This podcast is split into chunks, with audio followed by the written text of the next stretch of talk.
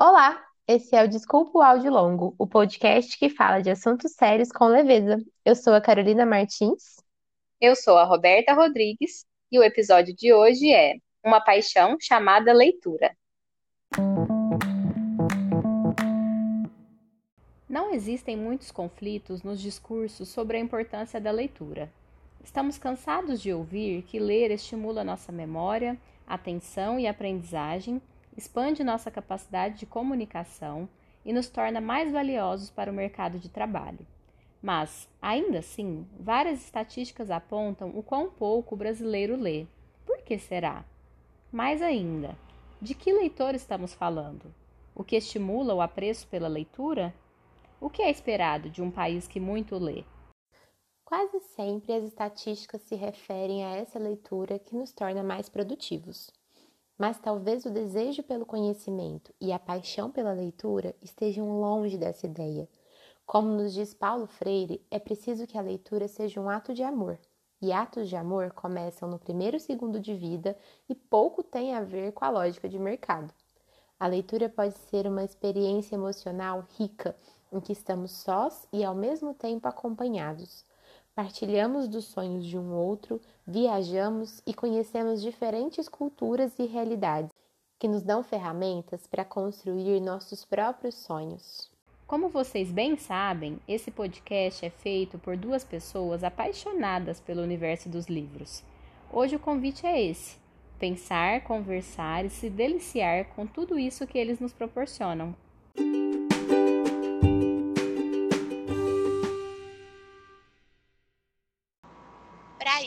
Nada mais justo que convidar outra devoradora de livros para partilhar suas experiências com a gente. Kátia, no tempo de um áudio, conta pra gente, quem é você? Oi, meninas! Ai, estou muito feliz de estar aqui. Primeiro, gostaria de agradecer o convite de vocês. É, bom, meu nome é Kátia, eu tenho 29 anos, sou mineira, sou formada em Direito e tenho um perfil literário no Instagram chamado Semeando Leituras que inclusive é um sucesso. Super inspirador. Ai, muito obrigada. Quando a Roberta me mandou o convite, eu fiquei meio, caramba, né? Como assim eu vou lá falar sobre isso? Mas aí, ao mesmo tempo, eu pensei, como eu não vou lá para falar sobre algo que conversa tanto com o meu coração, assim, e que fala tanto de mim e de quem eu sou, né? Que tá aí permeando a minha vida toda, assim. Então eu fiquei muito feliz de verdade. Ai, que coisa mais linda que você Sim. acabou de falar. Eu fiquei pensando que acho que a gente é, acertou na pessoa para estar tá aqui, porque a gente queria uma pessoa aqui tão apaixonada quanto, ou talvez até mais, não sei, é, do, do, que nós somos também, né? Apaixonadas pelo livro, pela leitura, por esse universo tão rico. Sim, até uma coisa que a gente conversou muito, até que a gente colocou lá no, na introduçãozinha, que quando, quando a gente vê coisas que vão falar sobre livros e leitura, geralmente a gente vê um monte de gente tentando convencer os outros a lerem né? Assim, de que ah, ler faz bem, é, estimula cognitivamente, né? Você vai ter um vocabulário mais articulado, você vai ter mais sucesso no mercado de trabalho, coisas do tipo, assim, para ver se as pessoas começam a gostar de ler e tudo mais. E, e, não é isso que a gente ficou com vontade de fazer aqui, porque disso o mundo já tá cheio. A gente tá com vontade mesmo de conversar sobre isso que você falou, né? Do, do assunto que toca no coração, porque é isso que a gente vive com os livros também, né? Independente do estilo do livro, nem sempre a gente gosta das mesmas coisas, mas esse sentimento é muito parecido. E é por isso que, assim, acho que a gente acertou muito, assim, na pessoa é, e, e, nas coisas que você já escreve no seu Instagram. Mas deu vontade de continuar conversando. Ai, muito obrigada. E, e te ouvindo, eu já fiquei pensando aqui um pouco que às vezes essas essas fórmulas prontas, né, essas dicas mágicas ou essa coisa muito engessada, ela pode ter um, potencial muito mais de afastar as pessoas da, da vontade de começar a ler do que de aproximar, né? Porque é quase como se ficasse uma rigidez ali, então, tipo assim, ah, você tem que ler determinado tipo de livro ou de determinada maneira. E eu acho que o mais legal da leitura é que cada um descubra o seu ritmo e o seu jeito de ler. Não tem um jeito certo, não tem uma maneira idealizada, assim, sabe? Uma pessoa que consegue ler quatro livros num ano, por exemplo, ela não é menos leitora do que uma pessoa que lê 40, porque ela está fazendo a leitura baseada na realidade que ela tem, na possibilidade que ela tem ali, né? Então eu acho muito bonito como a leitura é, enfim, eu, eu, sou muito defensora dessa ideia de que cada um tem que construir a sua própria experiência com cada livro porque a gente tem vivências diferentes, a gente tem experiências diferentes, a gente tem pensamentos e opiniões diferentes, então os livros vão impactar na gente de formas diferentes também. E é cada vez que a gente tenta colocar todo mundo dentro do mesmo balaio, a gente se perde disso, né? Isso que você está falando é tão bacana, porque tem já um mito tão estabelecido, né, de que ler é, tem que ser um livro reconhecido, um livro clássico, é, que você precisa pegar e ler e entender tudo, e saber conversar sobre tudo que você leu desse livro.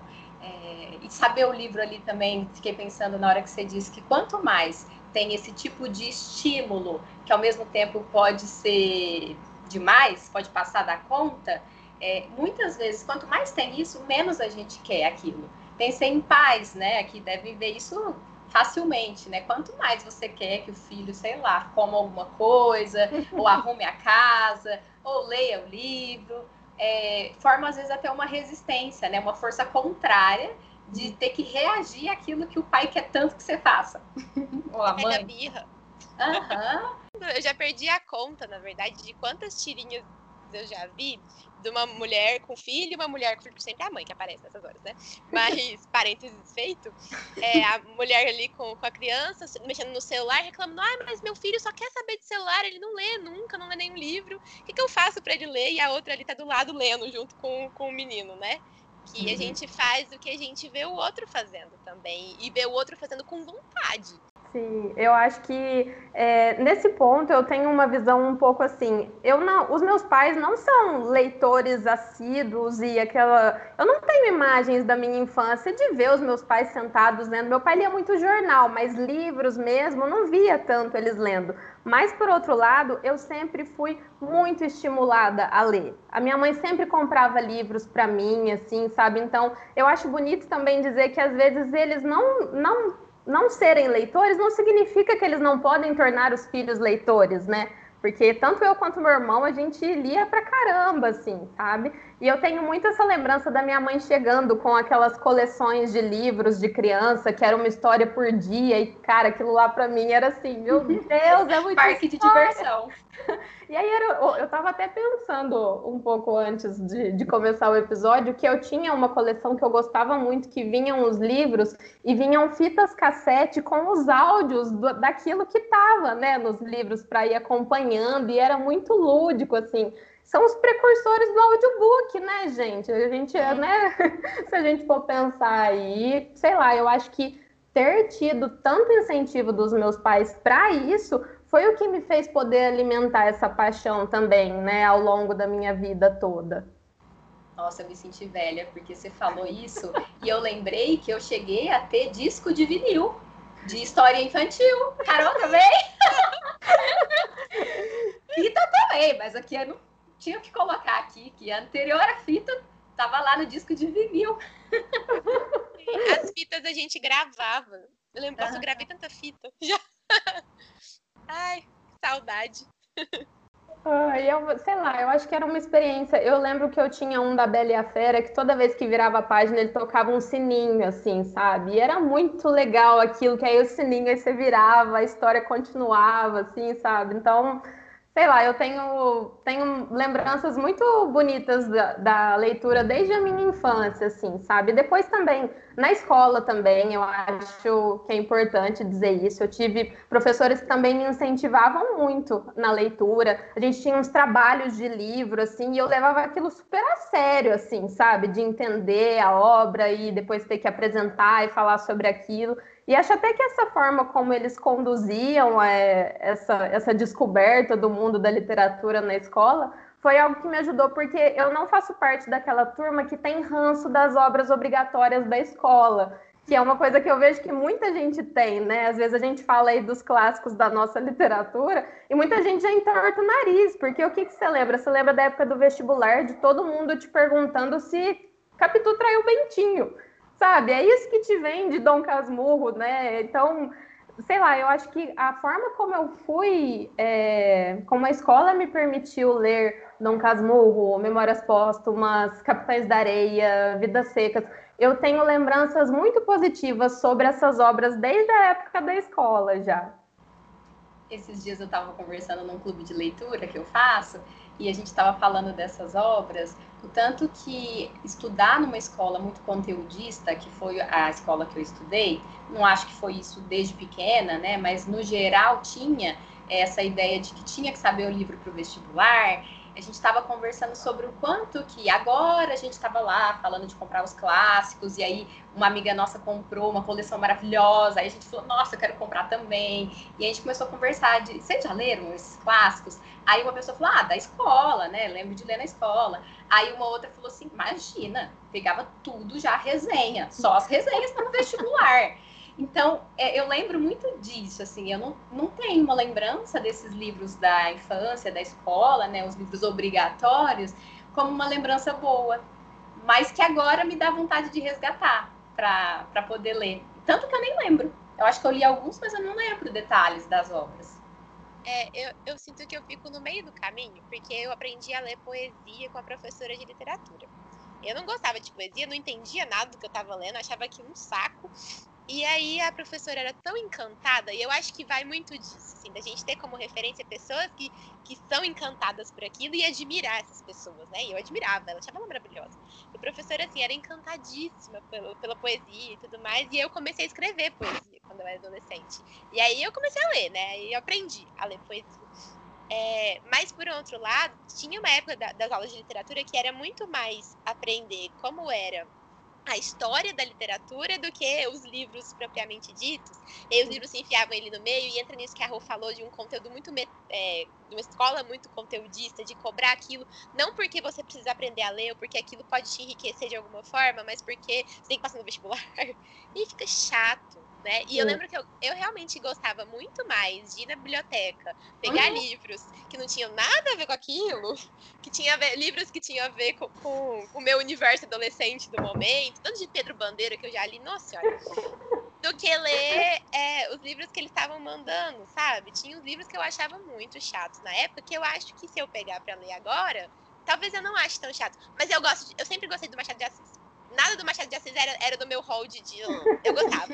Os, os que eu não gostavam eram os outros, tipo Iracema, por exemplo, sabe? Que eu achava tipo, Sim. Nossa, na minha. Não sei se, se isso era de todos os lugares, mas lá na minha cidade, uma coisa que era uma febre nessa época de adolescência era ler a coleção Vagalume.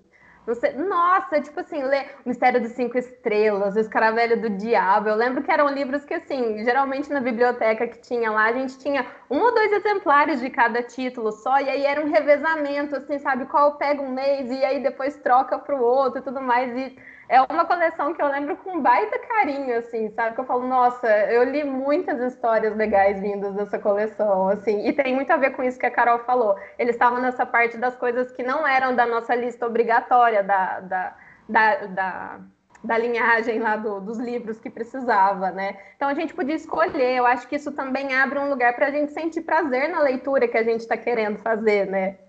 Sim. Será que se a escola, né, pode apresentar então esses livros? De uma outra forma, é, isso não facilitaria para gente, né, o desejo de ler esses clássicos?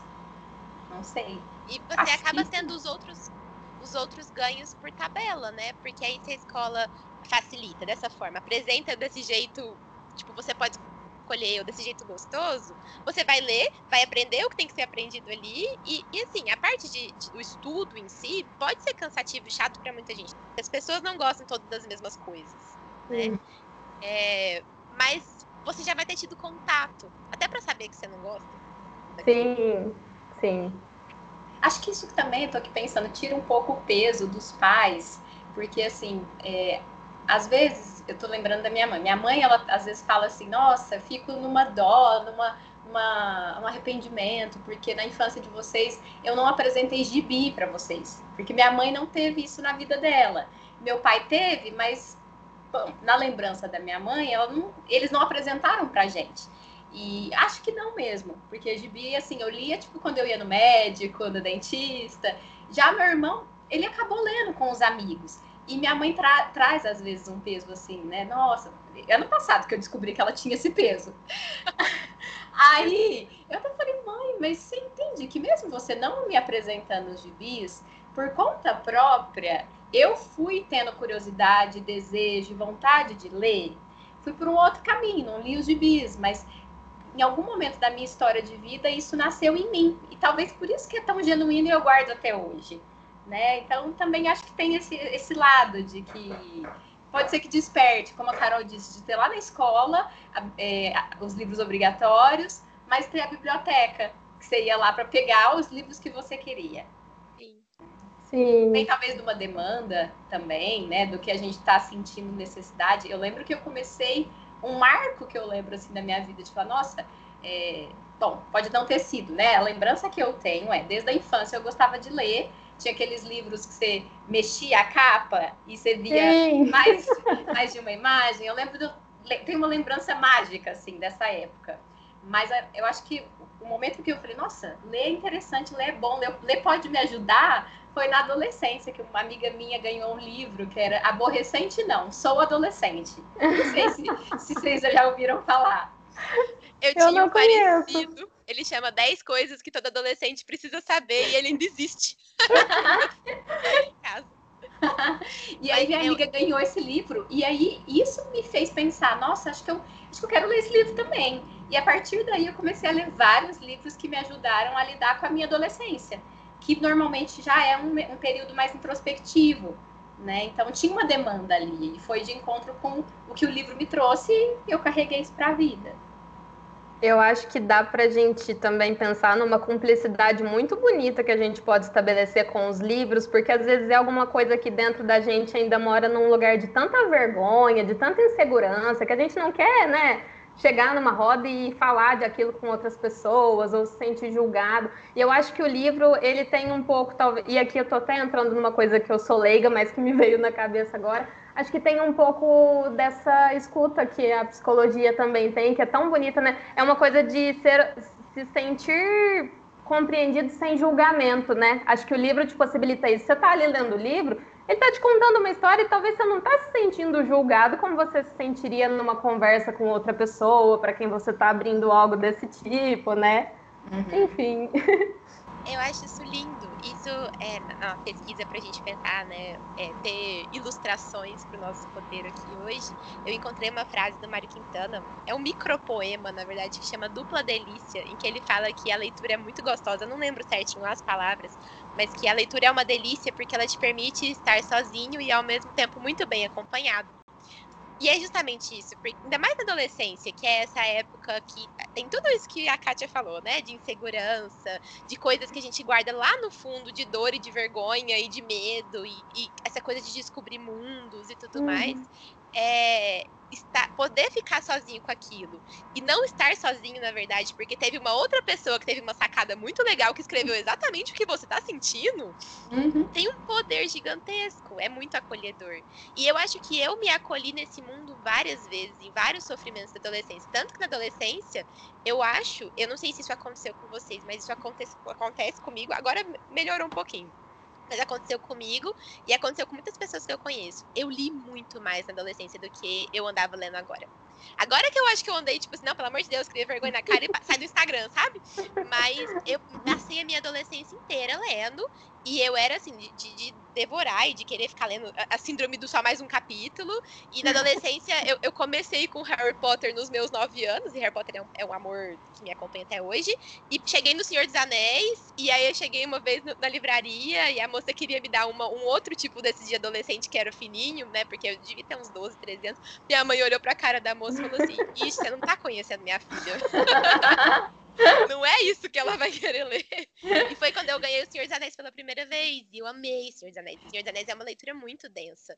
E eu acho que se fosse para pegar, dentro também da minha rotina de hoje, que é muito mais turbulenta do que era, eu demoraria muito mais tempo para ler Senhor dos Anéis, igual eu demorei para ler. Eu li recentemente 100 Anos de Solidão. Demorei muito tempo para acabar. Enfim, né? Acho que, que, conversa com esse lugar dentro da gente que precisa de acolhimento, que não sabe ainda como pôr para fora, então põe para dentro. Sim, eu, eu concordo e eu me identifiquei com o que você está falando dessa coisa de ler muito durante a adolescência. E não sei da outra parte se aconteceu com vocês, mas quando eu entrei na faculdade, foram os anos que eu menos li na minha vida, assim. Parece que toda a minha leitura ficou voltada para o lado acadêmico, assim. Tenho pouquíssima lembrança, porque eu já tinha que ler tanto livro jurídico, então parecia que o tempo que eu tinha para leitura, eu tinha que estar nos livros jurídicos, assim. Então, foi um período que eu dei uma desconectada dessa coisa da leitura, assim, e que eu acho que é legal falar também, para as pessoas não terem uma ideia de que esse hábito de leitura é linear, né? Ah, então você começou a gostar de ler na infância, você vai seguir esse ritmo de leitura ou essa, esse prazer com a leitura ao longo da vida de uma forma linear. Não, assim, eu, eu nem sei dizer quais foram os livros de literatura, assim, que eu li no período da faculdade. Eu não tenho essa lembrança. Eu sinto que eu me reconectei com isso e voltei a a sentir mais esse mundo da literatura tem uns dois anos e pouco, assim, sabe? Ficou, ficou um limbo aí entre a adolescência de muita leitura e o período que eu vivo hoje, que também é de mais leitura.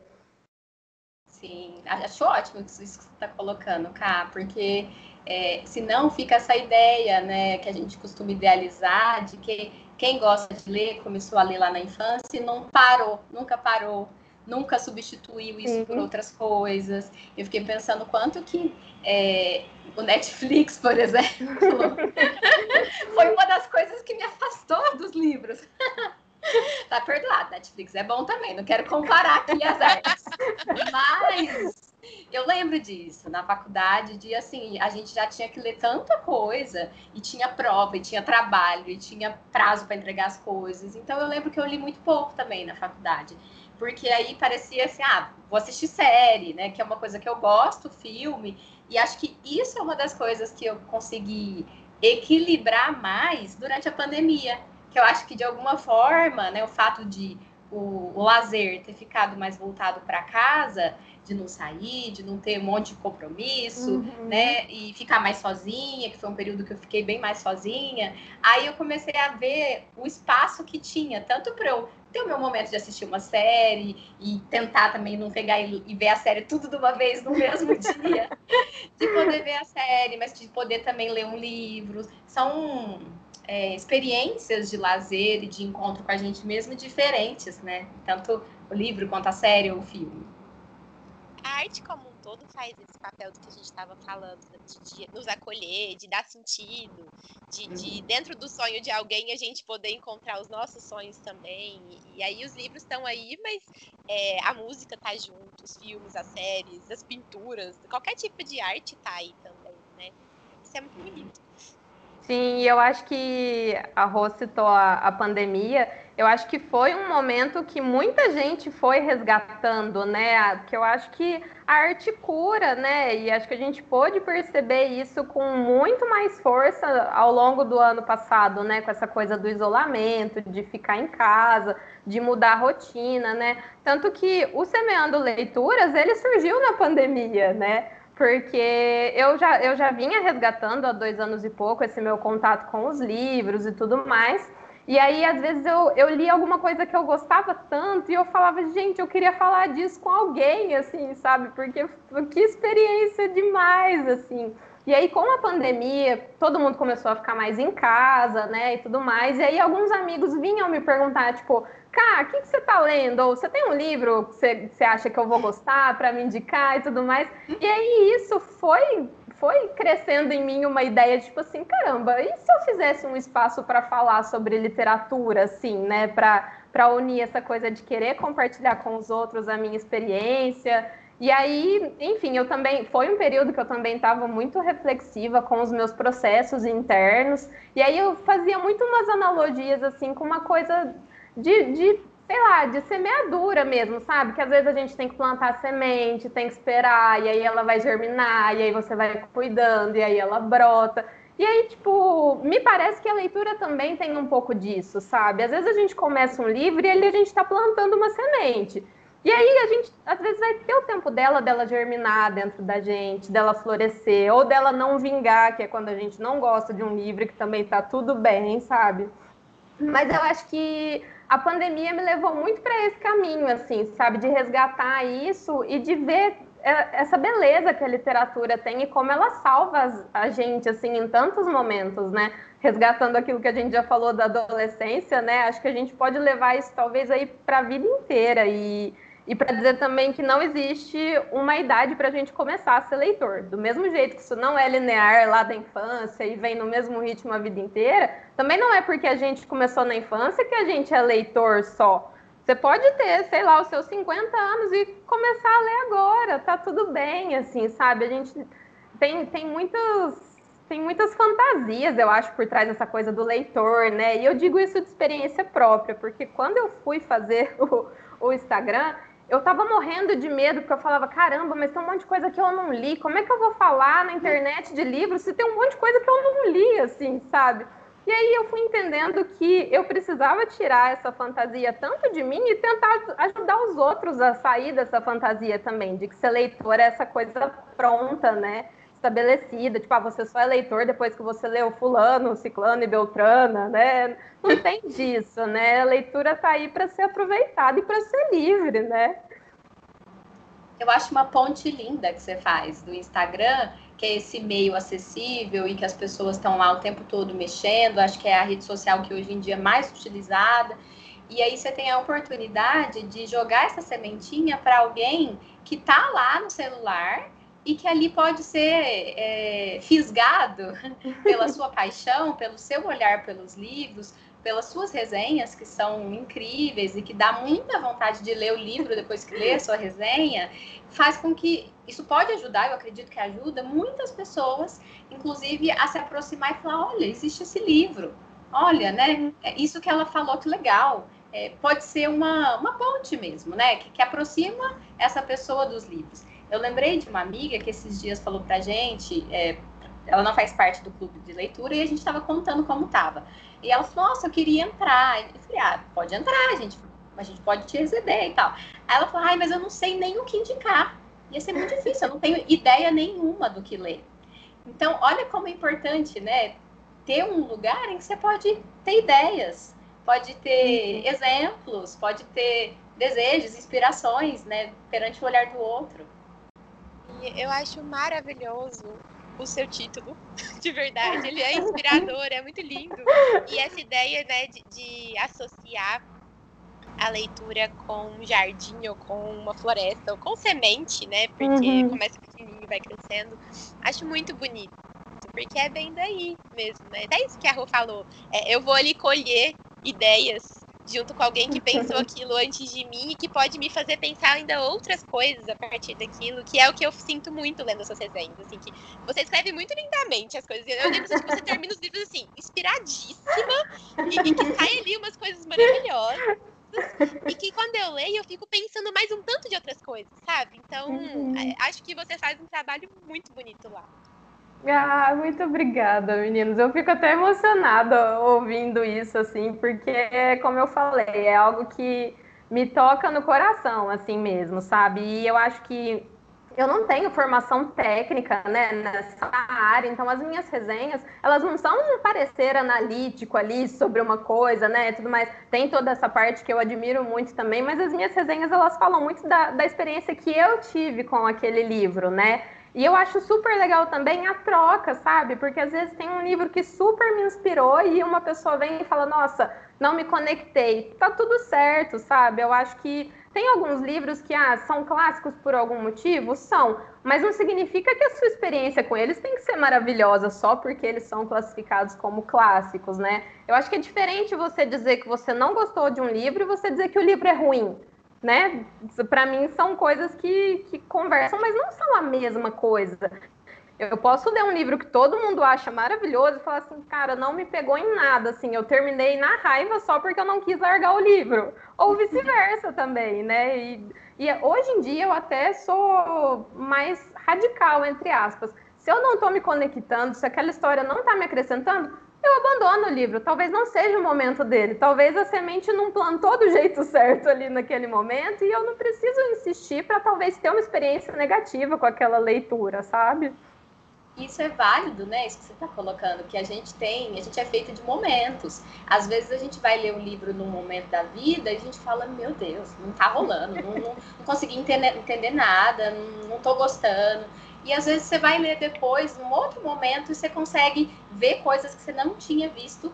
E, e às vezes porque não tinha espaço dentro mesmo, ou porque o foco era outro naquele momento. Eu já vivi muito isso com Clarice. É, na verdade, eu li dois, um livro de Clarice Lispector e tem um outro que está nesse, nesse limbo aí. Não é limbo, né? Porque ele está aqui guardadinho. Mas eu comecei a ler e tinha dias que eu lia e falava, meu Deus, Clarice sabe das coisas que eu tô pensando e sentindo, porque ela falou direto com uma coisa que eu sinto aqui muito profunda. Mas tinha dia que eu lia, e lia, e falava, o que, eu tô lendo? Aí eu relia, aí eu relia, eu não conseguia. E aí eu decidi deixar por um tempo e depois voltar. E, e tenho vontade de voltar de, de, verdade, né? Porque às vezes a gente vai forçando ali e aí vai ficando pior, né? A sensação depois em relação ao livro. Sim, eu acho que Clarice causa isso em muita gente, né? Eu nunca li Clarice, então eu não posso dizer da minha experiência, mas eu conheço muitas pessoas que têm essas fases com Clarice mesmo, de ou se conectar muito, ou então falar, misericórdia, o que, que essa mulher está falando, assim, né? Uhum. Eu acho que isso que vocês estão falando conversa muito bem com essa ideia é, até que a Kátia comentou dessa figura idealizada do leitor ideal, do leitor perfeito, que é o leitor que não sente nada disso, que sempre entende Clarice, ou que ama todos os clássicos, despreza todas as leituras que não são clássicas, e etc. E eu acho isso de, um, de uma coisa, uma arrogância muito grande, que arrogância é defesa. Né? Se a gente precisa se colocar de uma forma arrogante, quer dizer que a gente também está guardando algo muito frágil dentro da gente. Uhum. Cabe a gente pensar quando a gente está sendo arrogante, porque todo mundo pode ser arrogante de vez em quando.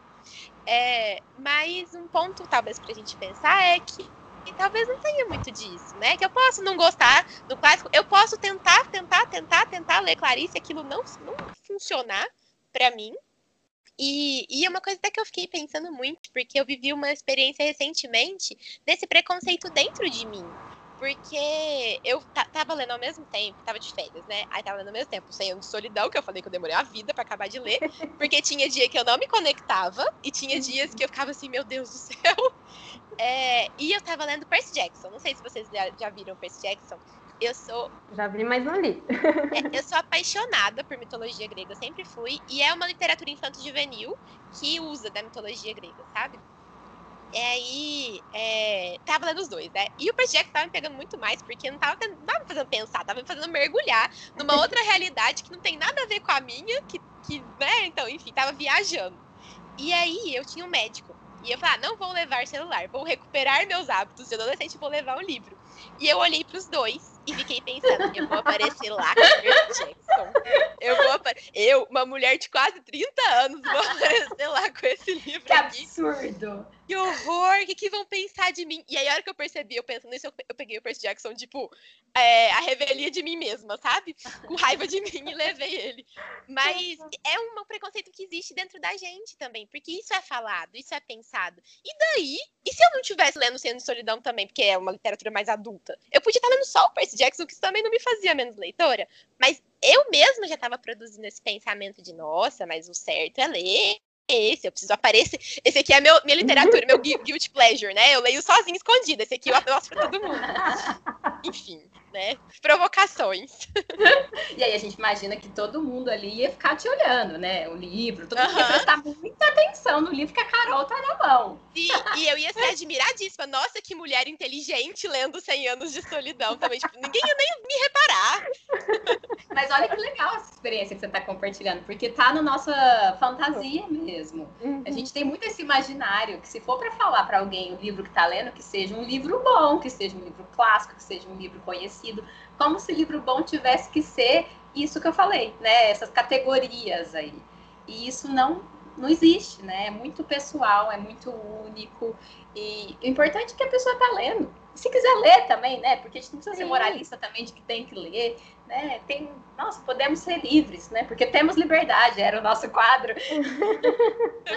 Sim, eu acho que a gente tem, é, é, é assim, esse tipo de literatura, ele não é para virar uma obrigação para a gente, né? Porque aí se ele virar uma obrigação, como assim, né? A gente já não tem tantas outras obrigações, e aí você vai pegar uma coisa que é para talvez te tirar, te desfocar, né, do caos ali, do dia a dia. E aí se você transformar isso em obrigação também, eu acho que perde uma das finalidades primordiais, que é aproveitar a leitura, assim, né? Então eu acho que a gente tem que ser livre para ler aquilo que faz sentido para a gente mesmo, aquilo que que a gente está com vontade. Às vezes eu estou com vontade de um livro para espairecer, eu não estou com vontade de ler um, né, um livro super clássico aí, conceituado, de 1800 e bolinha, né? Eu acho que tem muito disso, assim.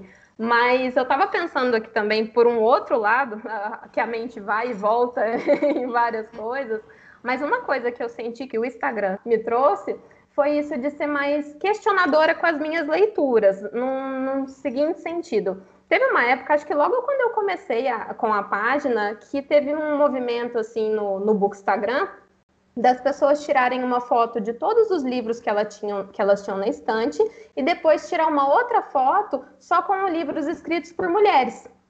E aí eram fotos assim super discrepantes assim. Você olhava o que era a biblioteca da pessoa e depois só os livros escritos por mulheres e a proporção era totalmente discrepante assim. E aí e eu acho que isso também se aplica, por exemplo, para as pessoas pretas. Quantas pessoas pretas eu tô lendo? Quantas mulheres eu tô lendo, né?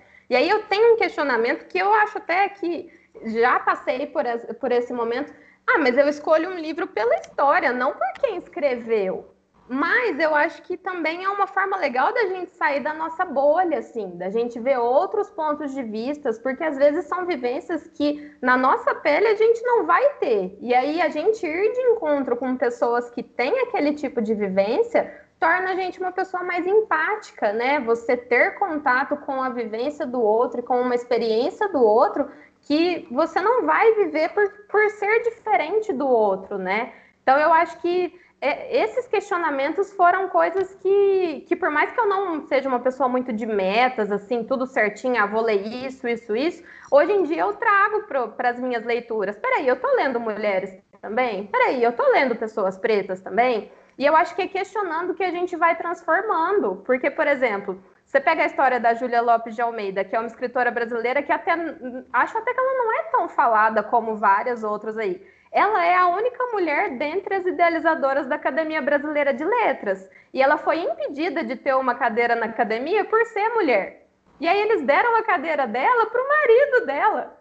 Então é uma coisa que assim, você olha e fala, como assim, né? E aí isso aí aconteceu lá atrás, e talvez hoje a gente só se indigne com isso, porque a gente foi se questionando de várias coisas, né? De vários status quo que estavam estabelecidos aí, né? No próprio Nobel. Isso aí, isso é uma colinha que eu fiz. Eu estava dando uma pesquisada nisso. Em 119 anos de prêmio Nobel, pelo que eu vi numa reportagem, teve 15 mulheres e 3 negros só que ganharam o prêmio. Então, peraí, isso aí não faz a gente parar para pensar, sabe? E essa desigualdade, e essa discrepância, o que, que isso diz sobre nós como sociedade, né? Maravilhoso. Porque é, é, eu gosto muito disso que você falou que a mente vai e volta. É bem o que a gente faz aqui no podcast, né, Rô?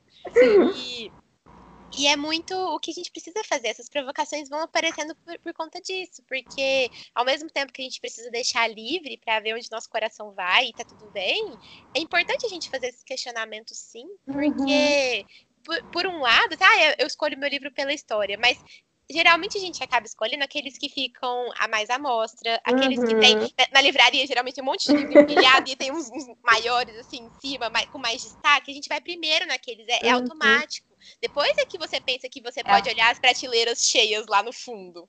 Sim. Né? E São as famosas ser... mensagens subliminares que a gente nem se dá conta, né? Sim, sim. E, e olha que, que provocação interessante, né? Eu acho que se eu fizer isso também, vai sobrar muito pouco livro. Uhum. Eu fiquei Isso é aqui é pensando, pensando nos meus também. Isso assusta. Isso assusta. Sim, sim. Eu acho que quando quando eu comecei a pensar nisso também, eu falei, caramba, olha que diferença, assim, sabe? E, sei lá, foi meio chocante e, e foi um, um, choque que me ajudou a ser um pouco mais consciente disso, assim, sabe? Porque às vezes a gente tem muito acesso a, aos best-sellers e eles têm todo, né? O mérito deles, eles chegaram lá porque eles realmente têm enredos que prendem, são interessantes, mas tem tanta coisa para além disso que às vezes fica tão escondido assim, sabe? Eu tenho descoberto livros e autores e autoras que eu nunca ouvi falar assim. E aí eu falo, caramba, vocês estão aí há, há, tanto tempo, como assim eu nunca cheguei em vocês, né? Porque não é um autor que ah, ele fez sucesso ano passado, igual a Júlia Lopes de Almeida. Eu descobri a Julia Lopes de Almeida depois que eu tinha feito o Instagram já. E olha toda essa história que ela já tem lá de trás. Ela tem um livro famoso, tipo, que chama Falência. Nunca tinha ouvido falar dela, sabe? Então eu acho que tem muito disso, assim. Às vezes a gente fica muito nessas prateleiras da frente da livraria, né? E tem um mundo inteiro aí para ser explorado atrás, que também é uma coisa linda da literatura, né? Eu acho que essa é um é uma ansiedade e uma felicidade ao mesmo tempo, que é saber que não vai dar tempo de ler tudo que eu quero nessa vida, precisava de mais de uma, mas ao mesmo tempo é saber que ao longo de toda a minha vida eu ainda vou me deparar com histórias maravilhosas, né? Eu achei Ai, bem legal. Bem legal o que você disse, Cá, também, porque assim, olha como que é uma troca, né? Você tá é, fazendo o Instagram, está ajudando muita gente, está colaborando ali com muitas inspirações para as pessoas. E ao mesmo tempo, olha que essa, esse movimento de fazer o Instagram te trouxe, né? Uhum. De, de, ter essa reflexão, de ampliar o seu universo e de estar tá aqui agora contando para a gente dessa ampliação, que provavelmente faz a gente pensar sobre isso, que vai de, de, certa forma, modificar a nossa prática. Uhum. É, olha quanta coisa que você foi podendo dar e, podendo receber também, né? Me parece que está sendo muito gratificante ter o Instagram.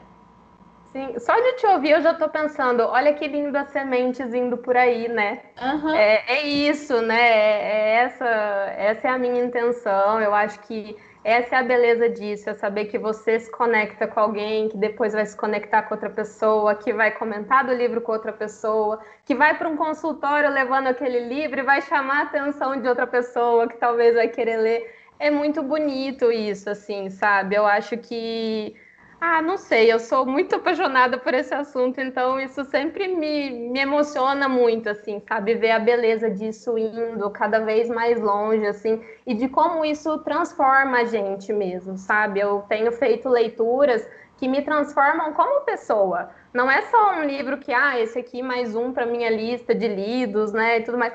Não, eles têm me transformado porque eles têm me trazido outros pontos de vista que eu não teria, talvez, de outra forma. E acho que é isso, né? Quando a gente se, se entrega, parece que o livro entrega de volta, né? Volto no que a Rô falou, é uma troca com o livro também, né? Uhum. Eu até lembrei do poema que a gente colocou aqui no trechinho.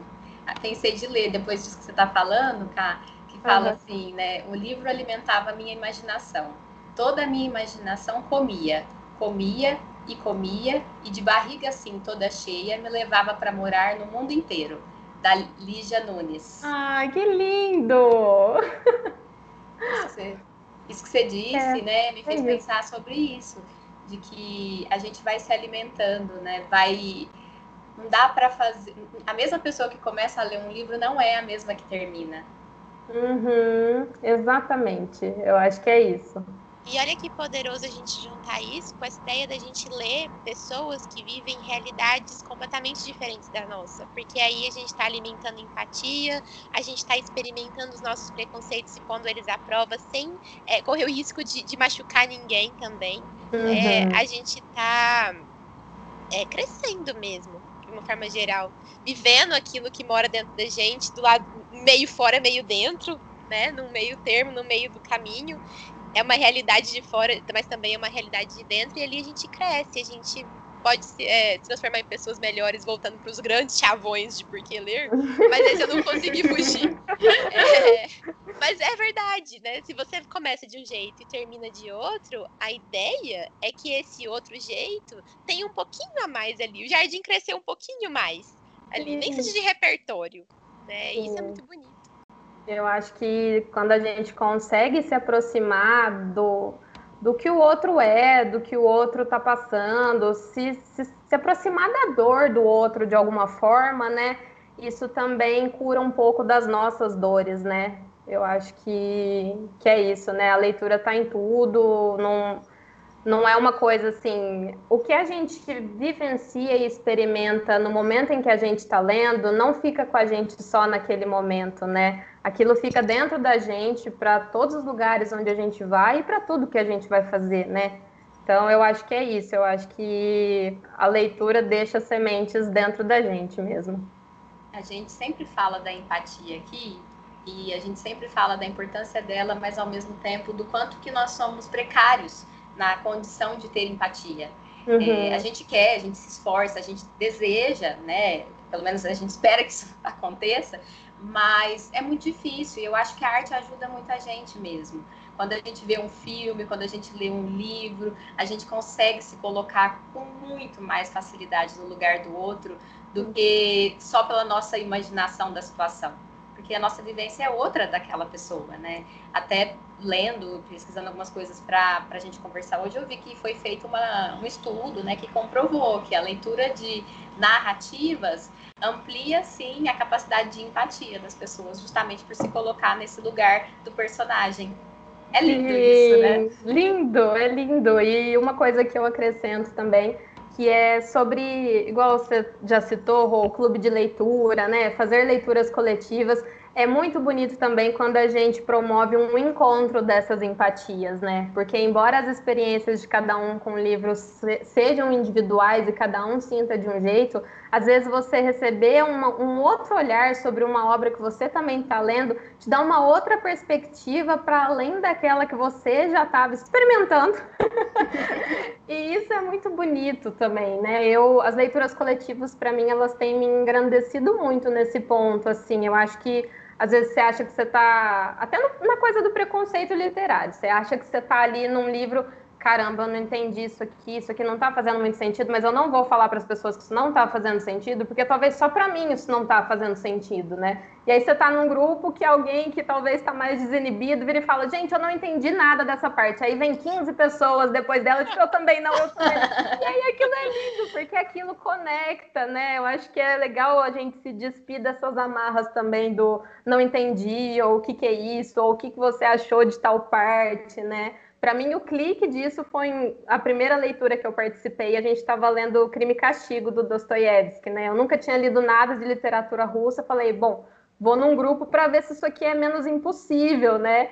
E aí foi uma grata surpresa. E eu me lembro de, na primeira discussão, um, um acho que era um cara que trouxe uma, uma ideia assim, gente, mas eu tô com uma sensação de que eu tô vendo todos os cenários que ele tá descrevendo e tá tudo meio escuro, meio sombrio, uma coisa meio mórbida, assim, tipo, sou só eu. E aí era exatamente o que eu estava vivendo na leitura do livro. E aquilo para mim foi um clique, tipo assim, caramba, não tô sozinha no que eu tô pensando, porque às vezes você fica, nossa, eu tô aqui imaginando que é desse jeito, vai ver, não tem nada a ver se eu for pesquisar, né, como era na época. Então, eu acho que a gente conectar esses pontos de experiência é muito enriquecedor também, né? E às vezes o outro consegue dar nome para uma coisa que a gente não conseguiu nomear ainda. Uhum. A gente sentiu, mas não sabia que era isso que estava sentindo, e isso é muito gostoso. Sim, sim. Eu acho que enriquece muito mesmo a leitura do livro quando se faz a leitura coletiva, por todos esses aspectos que você colocou. Era até o que eu já tinha pensado, assim, da minha experiência. Também estou achando muito é enriquecedor, porque é, é, justamente o que você disse. Você está lendo, você fica na dúvida se só você que está achando denso. Uhum. O último que a gente leu foi As Intermitências da Morte, né, no livro, uhum. que eu faço. E eu achei um livro extremamente difícil de ler. Uhum. E eu uhum. lembro que quem indicou ele foi no fim do ano, falou assim, a, pessoa que indicou falou, vamos, já que é fim de ano, a gente tá cansado e tal, vamos indicar um livro fininho, que dá pra gente ler tranquilamente. E aí, ela deu algumas opções, tipo, metamorfose, as intermitências da morte, não lembro o terceiro. Aí a gente escolheu as intermitências da morte. Então eu fui nessa pegada pro livro, sabe? Uhum. Tipo, não, vai ser levinha, pequenininho, é, vai ser gostoso e tal. E não, não é assim. Né? Eu demorei um tempo para acostumar com o jeito que o Saramago escreve, E aí, a hora que a gente foi sentar para conversar, foi tão bom, a hora que todo mundo foi falando, gente, eu achei muito difícil. Nossa, eu também achei muito difícil. Nossa, mas eu, eu nunca tinha lido. Aí a outra, não, eu também nunca tinha lido. E aí a pessoa que indicou falou, ah, não, então, eu já tinha lido. Para mim não foi tão difícil assim por isso. Uhum. É muito legal poder compartilhar as experiências e os olhares que cada uma tem para a história. É muito, muito, muito enriquecedor mesmo. Sim, você falando, me veio uma outra fantasia que a gente também cria, de que os livros curtinhos vão ser fáceis e os calhamaços vão uh -huh. ser difíceis, né? Porque eu acho que a gente fica já no negócio. Eu, quando eu, eu. Agora eu tô lendo Ana Karenina do Tolstói, né? E ele é um senhor tijolo de livro. E eu lembro que quando eu peguei, eu falei, gente, que ideia de jirico, olha o tamanho desse livro, né? E aí, quando eu comecei a ler, Tolstói tem uma linguagem muito gostosa de ler. Não é aquela coisa que, assim, empaca toda hora, né? E emperra e vai. Então, assim, é, tem, vão, vão, ter livros curtinhos que vão ser super densos e que talvez você vai levar um tempão de leitura para absorver, e vão ter calhamaços que às vezes vão ser leves, né? De, de ler, assim. Eu tenho um exemplo disso com a Clarice Lispector, porque os livros da Clarice são petitiquinhos. A, a, a Hora da Estrela, eu demorei quase um ano para conseguir acabar de ler. Eu juro por Deus, foi quase um ano e foi pegando. Aí volta, né? Porque depois de um tempão, você fica um tempão sem ler, você tem que voltar pra onde você. Pra mais, um pouquinho mais pra trás. Foi quase um ano pra ler A Hora da Estrela. E o Harry Potter 5, que eu acho que é o Harry Potter mais grosso, é, o maior. eu li em três dias. olha só. Entendeu? Então, não é muito assim, né? Mas você tá falando do livro que você tá lendo agora. A gente tava fazendo exercício físico por videochamada. Eu a Rô. Ele era meu peso. Eu imaginei já. A hora que você falou. Dois, era ele e o Sapiens. Exatamente, são ótimos também. Tem ótimas medidas alternativas também para esses calhamaços que a gente lê. Né? Nossa, coitado do Dostoiévski. O Thiago tem um box do Dostoiévski que ele virou meu apoio para pôr meu celular para atendimento. Porque ele é tão alto. É, tipo né? É uma coisa assim, tem várias, várias funções mesmo. Mas essa do box para fazer exercício já me passou pela cabeça. Eu não cheguei. Mas a Ká, ela é muito, muito, muito cuidadosa com os livros dela. Ela compra os livros, ela não tira do plástico. Ela Sim. tira só quando ela for ler. Mas é. eu faço isso também. Mas eu, eu aprendi isso com o Thiago. Gente, o Thiago, o meu esposo, ele não gosta que a gente abre quando o livro não é de capa dura, capa é mole. Ele uh -huh. não gosta quando a gente, que a gente abre ele muito, porque fica pra aquela. quebrar a lombada. É, é, exatamente, na lombada, ele fala assim que deixa o livro feio, nem que abre só um pouquinho pra ler. E a cabeça dentro do livro, quase, pra chegar lá no fundo, né? Mas não marca o livro. Sim. Ai, ai, nesse clima mais leve, acho que a gente pode ir para a caixa de Pandora. O que, que você acha, Carol? Acho que sim. Então vamos.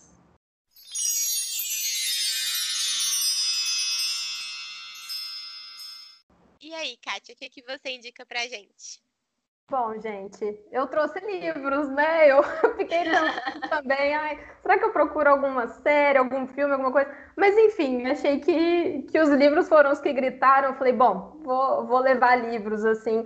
Na verdade, isso aqui não é uma lista né, de, de obrigatoriedade nem nada, depois de tudo que a gente já conversou, né? Mas foram livros que me tocaram muito, assim, e que eu tive experiências maravilhosas e que toda vez que eu vejo alguém lendo, eu já abro um sorriso, tipo, nossa, que demais a pessoa lê isso, né?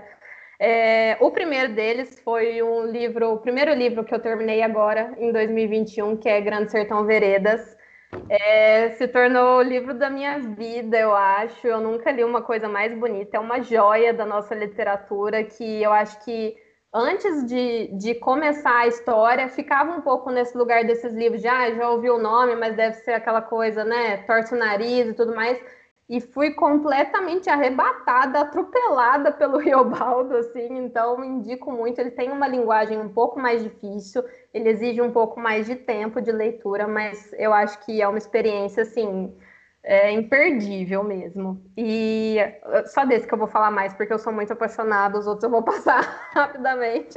Olha, o seu feed, preciso falar isso, o seu feed do, do Instagram, seu feed não, seus stories do Instagram, tá sendo assim, tentadores, porque você tem colocado muito sobre o Grande Sertão Veredas Sim. e tá me dando muita vontade de ler. Eu também, eu nunca tive. Nossa. Eu também não. É pela capa. Inclusive, ai, eu fico muito feliz de saber Influenciadora isso. digital. Muito. É, É, blogueira demais. Zero tecnologia, mais blogueira. né? e uma dica que eu já aproveito para dar sobre ele: não pesquisem nada sobre a obra até vocês terminarem o livro, porque já existiram aí adaptações feitas, é, mas você corre o risco de tomar spoiler se você procurar. Então, assim, não pesquise nada, leia meio ao cego mesmo e depois vá ver. Isso faz muita diferença nesse livro. Quem E os quiser outros? ler alguma coisa, desculpa estar te interrompendo. Ah, de novo. Quem quiser ler alguma coisa, leia a resenha que a Kátia vai fazer no Semeando Leituras. Porque eu tenho certeza que ela não vai pôr spoilers. Exato, Aguardamos não ansiosamente por ela. Bom, outro que a Carol já citou aqui, que é um dos meus preferidos da vida, é 100 Anos de Solidão, do Gabriel Garcia Marques. Eu sou apaixonada nesse livro. É, Ensaio sobre a Cegueira, do Saramago também. É, foi minha primeira experiência com ele e eu fui, tipo, abduzida pela escrita dele, embora no começo tenha estranhado, igual a Rô comentou, mas as ideias que ele conseguia desenvolver são geniais, assim, sabe? Então, recomendo muito. O Filho de Mil Homens, do Walter Ugumãe, que é um livro de uma delicadeza, assim, nossa, incrível. E um livro que é um, uma pegada um pouquinho diferente, mas que mexeu muito comigo também, que é A Morte é um Dia que Vale a Pena Viver, da Ana Cláudia Quintana Arantes, que é uma médica de cuidados paliativos. Eu achei que foi um livro que me trouxe uma ressignificação do que é a morte, assim. Então, acho que, que isso. E de séries de livros, duas que eu pensei rapidinho. Trilogia do Adeus, que é do João Anzanello Carrascosa, que é um autor que conta de uma relação pai e filha muito bonita. E depois a tetralogia napolitana da Helena Ferrante, que são quatro volumes que contam a história de duas amigas em todas as fases da vida: é, infância, adolescência, vida adulta e velhice. Eu acho bonito ver a complexidade das nossas relações da maneira que a Helena escreve nessa tetralogia. Essas séries estão disponíveis onde, cara? Ó, não, essas são, são séries de livros, assim, Ah, sequências de livros mesmo. De Mas série porque vai virar série. O da Helena, Ah, não é? já é, tá na HBO essa. Eu não assisti a série ainda, mas eu sei que tem na HBO. Sério? É. Ai, mas eu não quero ver, quero ler. Eu também quero ler, porque eu já, já lista, adicionei na minha listinha. Amei suas indicações. Complicada. E você, Rô? O que, que indica pra nós? Ó, também fiquei aqui pensando se indicava livro, se indicava autor, se indicava youtuber, e eu não ia conseguir, eu acho que, selecionar, tipo, um livro preferido ou um autor preferido. Eu também, zero, zero talento para isso. Eu fiz uma lista enorme aqui, né? E aí, então, eu trouxe, na verdade, uma indicação da Tatiana Feltrin. Isso. É, o canal do YouTube dela é Tatiana G. Feltrin, que é uma pessoa que faz várias resenhas de livros e uma pessoa muito bacana, gosto muito dos vídeos dela. E aí eu acho que é uma é algo que eu tenho feito assim, depois da- do clube da leitura, que eu já acho que enriquece a leitura, você discutir com outras pessoas. Eu sou aquelas pessoas que eu termino filme, livro, série, louca para poder ler sobre, saber da vida daquela pessoa, do ator, enfim, eu quero fa- procurar um monte de coisa. Então, para mim assim é muito satisfatório ver os vídeos dela, porque eu acho ela muito boa, assim, no jeito de dizer, e não costuma dar muitos spoiler, pelo menos os que eu vi, não. e, e aí dá para poder pegar outra, outro viés, né? Uma outra pessoa falando sobre o livro. Então, eu tô dando essa dica pro pós-leitura dos livros, para quem se interessar. E você, Carol? Fiquei na mesma pegada, assim, de, de que que eu vou indicar. E assim, o que que eu vou indicar, porque tem muita coisa e, e, ah, os livros que eu gosto de ler são muito. Eu gosto de 8 e 80, sabe? Deu pra ver, né? Eu tava lendo, tipo, dois livros que nada a ver um com o outro ao mesmo tempo.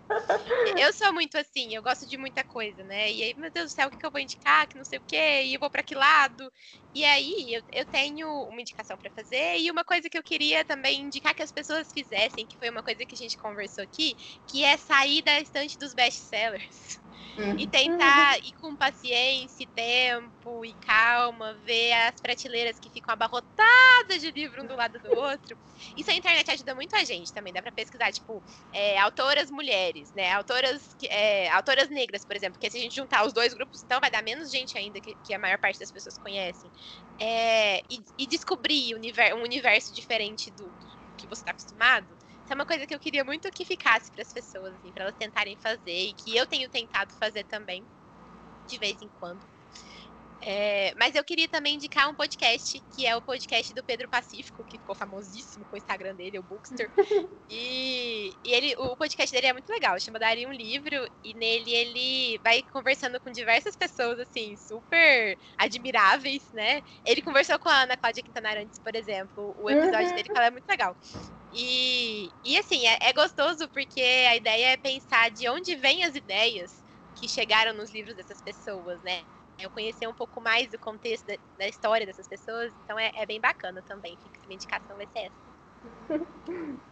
E a gente queria, então, agradecer muito, muito, muito a presença da Kátia hoje aqui, que trouxe toda essa paixão, esse encanto pela leitura, que é, a gente consegue ver lá no Instagram, é nítido quem entrar lá no Semeando Leituras. Isso é. Dá para ver pelo jeito que ela escreve, pelo jeito que ela coloca as palavras em relação ao livro que ela lê. Então, é de um trabalho muito amoroso. Obrigada por estar aqui trazendo isso para cá, para nossa conversa. Ah, eu que agradeço, agradeço mais uma vez vocês pelo convite. Gosto muito do trabalho que vocês fazem aqui também. Acho de uma sensibilidade, de uma coragem muito grande tudo que vocês trazem para cá. É muito gostoso de acompanhar vocês. Espero ter contribuído de alguma forma aí, ter plantado algumas sementinhas ao longo desse episódio. E eu queria encerrar com uma frase do Guimarães Rosa, que eu tô muito encantada e que é meio a minha mensagem final, assim, que é, é a seguinte. Digo, o real não está na saída nem na chegada. Ele se dispõe para a gente é no meio da travessia. Então, que a gente possa levar isso também para a nossa vida, né? Que a gente aproveite os livros, que a gente aproveite as histórias, que a gente não fique só preocupado em chegar no capítulo final, né? Ou só em ter mais uma coisa na lista, que a gente esteja presente naquele momento que a gente estiver vivendo, né? Na literatura e, e na vida, né? Maravilhoso. obrigada, de verdade. Muito obrigada, Cá. Obrigada a vocês.